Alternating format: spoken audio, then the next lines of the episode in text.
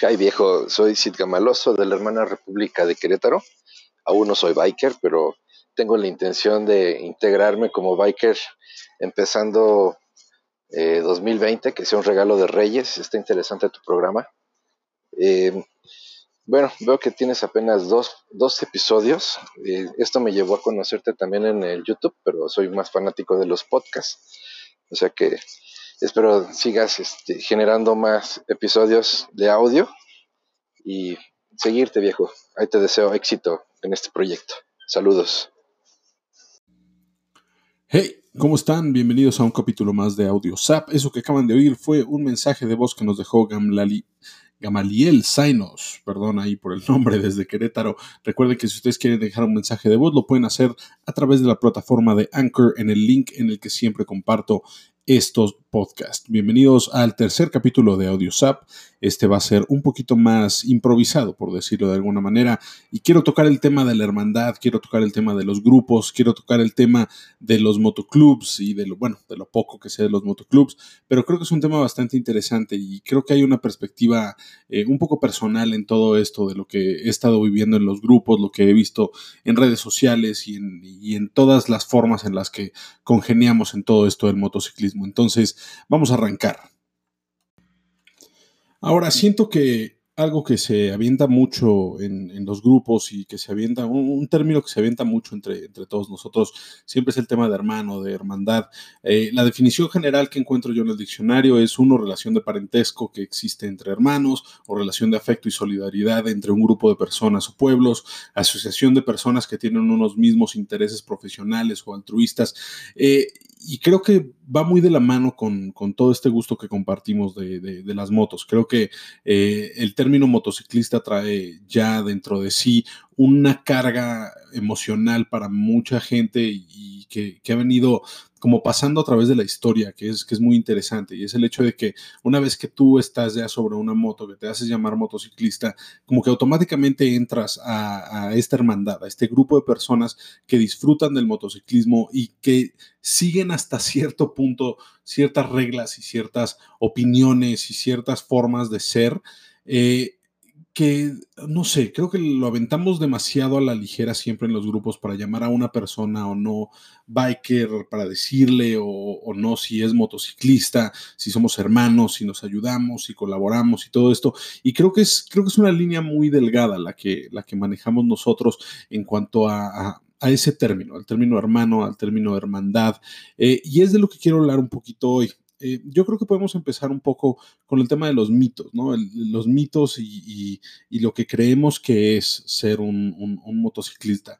Em, creo que nos tenemos que ir un poquito hacia atrás a la historia del, motociclismo eh, como tal, como lo conocemos, o sea, la historia del Daisy Rider, por decirlo de alguna manera, que yo, para empezar, siento que siento que es algo que ya es un poco eh, un poco viejo, un poco, o sea, ya no tiene, no, no tiene el, mismo peso que tenía hace unos años, pero bueno, o sea, es, lo que tenemos y es la referencia que tenemos y, es toda la idea de todos estos jóvenes que regresaban de la Segunda Guerra Mundial en este caso, o de Vietnam, eh, y que no encontraban un verdadero lugar en la sociedad, que no encontraban una forma de, de, de, juntarse, no, no, no, no entraban ya en el sistema que los esperaba en los Estados Unidos cuando regresaron.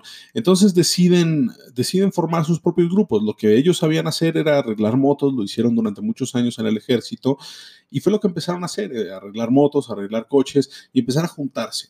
Y de ahí viene entonces el término motoclub, se forman estos grupos de motociclistas por el simple hecho de disfrutar, del motociclismo. Ellos no quieren adherirse a ninguna regla de la sociedad, entonces ruedan y ruedan y ruedan y ruedan. Eh, hacen todo el uno por el otro, son hermanos, son, así no sea de sangre, ellos son hermanos, ellos se ayudan, ellos, eh, vaya, o sea, hacen todo juntos. Y creo que este es el, el, peso emocional que les digo que tenemos muy de la mano con el motociclismo, este, como tal.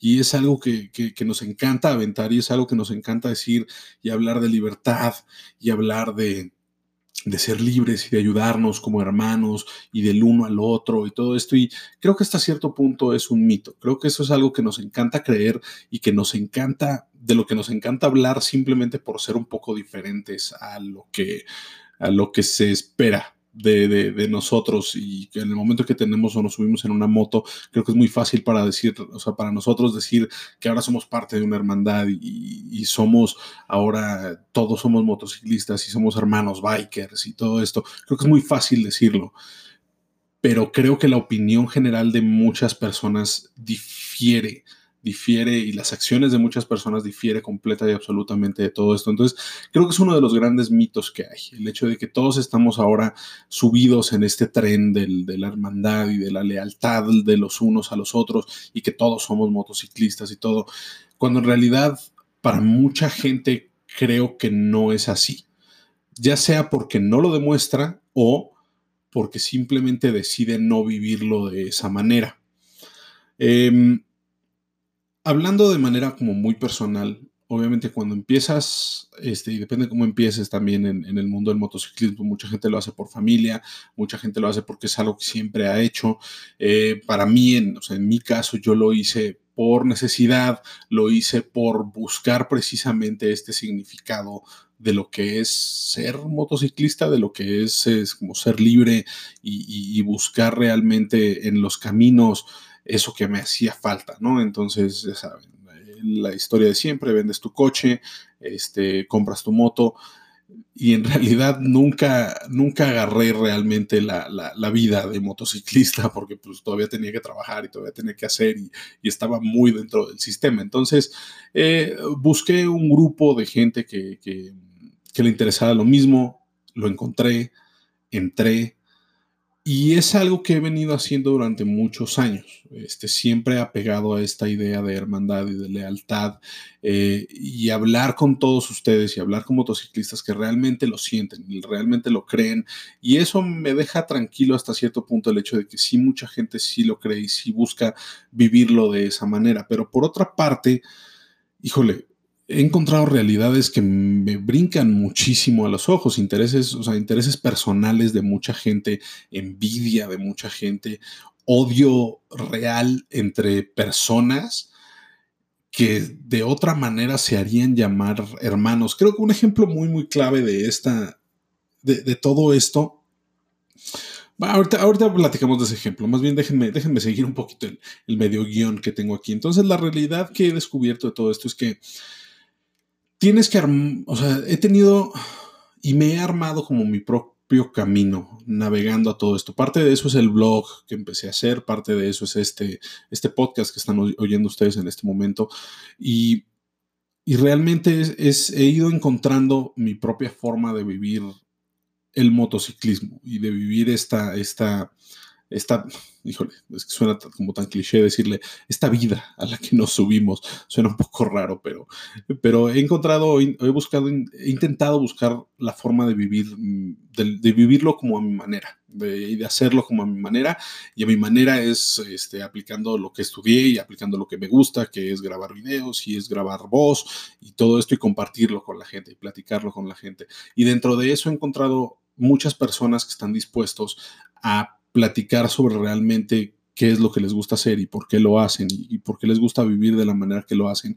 Y por el otro lado he encontrado mucha gente que, que lo hace por las razones completas y absolutamente equivocadas, o sea, por, por una manera simplemente de, juntarse con, gente que, que, prefiere hablar mal de otras personas y, ponerse un chaleco solo para, vaya, para, para sentirse más que otros motociclistas o más que otras personas. O sea, sí ha sido, no han sido muchísimos, pero sí lo he encontrado por ahí. Entonces, también hay cierta hipocresía dentro del tema motociclista y dentro del tema biker. Hay un cierto, híjole, hay un cierto estigma dentro de todo esto del motociclismo y todo, porque hay un cierto estigma y una cierta obligación que sienten muchas personas de sentirse más de sentirse más importantes, de sentirse mejor, de sentirse algo más de lo que realmente son al ponerse un chaleco o al subirse a una moto o al, echarle bronca a la gente simplemente porque está sobre una moto. Y creo que es una forma muy rara de, acercarse al, tema de libertad y al tema, el tema de hermandad. Em, creo que hay una evolución dentro de todo creo que evolucionas como motociclista y empiezas a agarrar el camino que tú creas necesario. Mm, a veces ese camino puede ser bueno o malo. En mi caso, porque en este, o sea, solo puedo hablar de mí, en mi caso ha sido encontrar realmente cómo puedo encajar dentro de, dentro de todo esto, cómo puedo vivirlo realmente de una manera que sea satisfactoria para mí. Y ahora es muy difícil hacerlo mientras está dañada mi moto, mientras no he podido rodar en ya unos cuantos meses este, y seguir esperando a que, a que pueda empezar a hacerlo de nuevo. Es raro hablar desde ese lado, pero creo que justamente gracias al daño que tiene mi moto ahorita, he podido ver realmente cómo es la situación hacia afuera cómo es la situación hacia afuera, cómo es la situación no solo en los grupos en los que yo me he estado metiendo, sino realmente analizar y ver eh, sobre todo en los grupos a los que pertenecemos en Internet, ver la, la variedad de gente que está en esto y, te llevas unas sorpresas impresionantes de, del tipo de gente y realmente, y muchas veces la calaña de gente que hay metido en este tema del motociclismo y que no lo hace por gusto, sino lo hace para sentirse simplemente superior. Y un tema que entra muchísimo en esto, y es un tema que voy a tocar muy superficialmente, es un tema que sí le quiero dedicar un buen, buen, buen capítulo y un buen tiempo, es el tema de la discriminación en todo esto. Y a muchos de ustedes yo sé que en este momento les va, híjole, les va a pasar por arriba y ni le van a hacer caso y van a decir lo que sea. Pero hace poco, cuando pues, durante todo esto del mes del orgullo LGBT, el orgullo gay y todo esto, Harley Davidson decidió subirse al barco, como lo hacen muchas marcas grandes, este, algunas con buenas intenciones, otras no tanto, y la mayoría principalmente para vender, decidió subirse a este barco, puso un posteo en, en Facebook apoyando la causa, diciendo que sí, que la hermandad, que libertad y todo esto. Y no sé por qué, creo que muy a mi error, decidí meterme a los comentarios. Decidí meterme a los comentarios que, había debajo de esta foto. Y la cantidad de odio que leí en esos comentarios, de, o sea, por parte de verdaderos, o sea, de gente que se hace llamar motociclistas, gente con, con una moto en su perfil, este, con Harley Davidson brandeado por todas partes y todo, y cómo de una manera tan sencilla y tan anónima empezaban a vomitar este odio hacia la gente, hacia gente que ellos mismos en su momento llamarían hermanos, porque obviamente Harley le está vendiendo a un público y es un público motociclista y es un público y es un público que le gustan las motos y que compra sus motos y que andan en choppers y en cruceros y en sportsters y en lo que ustedes quieran, pero en vez de tomarlo por ese lado y decir, no, sí, qué padre que estén también apoyando a nuestros hermanos en motocicleta, sea quien sea, empezaban a decir que ya se dañó la marca metiendo a estos, a estos homosexuales, este, que ya no iban a volver a comprar nada Harley Davidson porque apoyaba las cosas gay y que ya ahora Harley Davidson era este, de putos y de jotos y de todo esto, perdonen las palabras, de jotos y de putos y de todo esto. La cantidad de odio que empezaban a compartir en ese, en ese posteo era impresionante y, y en ese momento creo que fue cuando me cayó el 20 de la hipocresía de muchos de ustedes allá afuera que se hacen llamar motociclistas y hermanos y que nunca se deja atrás un hermano y todo. Y, o sea, yo les preguntaría realmente y directo, si ustedes ven un motociclista tirado al lado del camino y ven que en su moto trae una bandera del orgullo gay, ¿no se detendrían?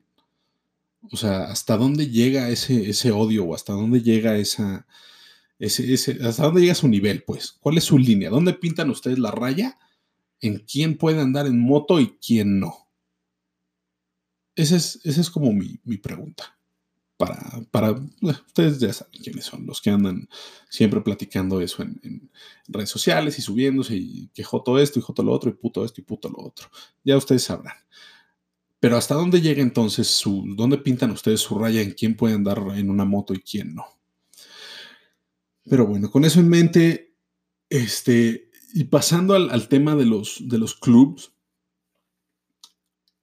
hay clubs buenos, o sea, no, hay clubs que, cumplen realmente con lo que, con lo que prometen. Hay clubs, hay clubs que, aceptan todo tipo de, personas, que aceptan todo tipo de cilindradas, que aceptan a cualquier persona que realmente quiera vivir el motociclismo. Y hay quienes no. Yo les he platicado, creo que les he platicado en algún momento de, este, alguna vez mostré, interés por entrar en un club, justo cuando iba a empezar a comprarme mi primer moto este, quise entrar, quise averiguar el tema de los, de los clubs, me acerqué con un miembro de un, de un, club y le dije, oye, estoy interesado, ya voy a comprar mi moto y estoy interesado en unirme a alguien que, que ruede y aprender y todo. Ah, no, sí, claro, hermano, qué chido, no manches. ¿Y qué te vas a comprar? No, pues estaba pensando a lo mejor una Suzuki, una como 650 o algo así para ir empezando. Ah, no, no, no, no, mejor avísanos cuando tengas una moto de verdad. Una moto de verdad. Es, o sea, eso fue lo que me dijo. Ahora entiendo, siempre voy a entender las reglas, siempre voy a entender que habrá quienes no quieran a ciertas, ciertas motos y ciertas cilindradas en sus, en sus clubs. Pero regreso a lo mismo, es la gente que predica la hermandad y predica la lealtad entre motociclistas y son los primeros en, dejar a un lado la gente que no rueda como ellos o que no está según ellos, a su, a su nivel. Em, hay clubes que se vuelven negocios, hay clubes que se vuelven simplemente una, una excusa para, levantar dinero y para jalar gente y, que en realidad no hacen mucho más allá de eso.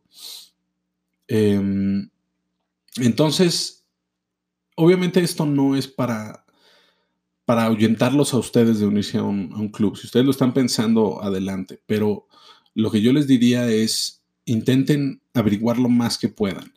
Intenten leer lo más que puedan, conocer lo más que puedan de, la gente con la que van a estar, de los planes, de, si, hay, es algo que siempre se me ha hecho muy, muy, muy chistoso, pero clubes que tienen costo para entrar y que te cobran esto o lo otro y que te cobran el chaleco y que te cobran, o sea, nunca lo he entendido, pero bueno, así funcionan esos clubes. Entonces, eh, piensen ustedes realmente si vale la pena esa experiencia, si quieren tenerla, ténganla, adelante, pero tomen en cuenta algo.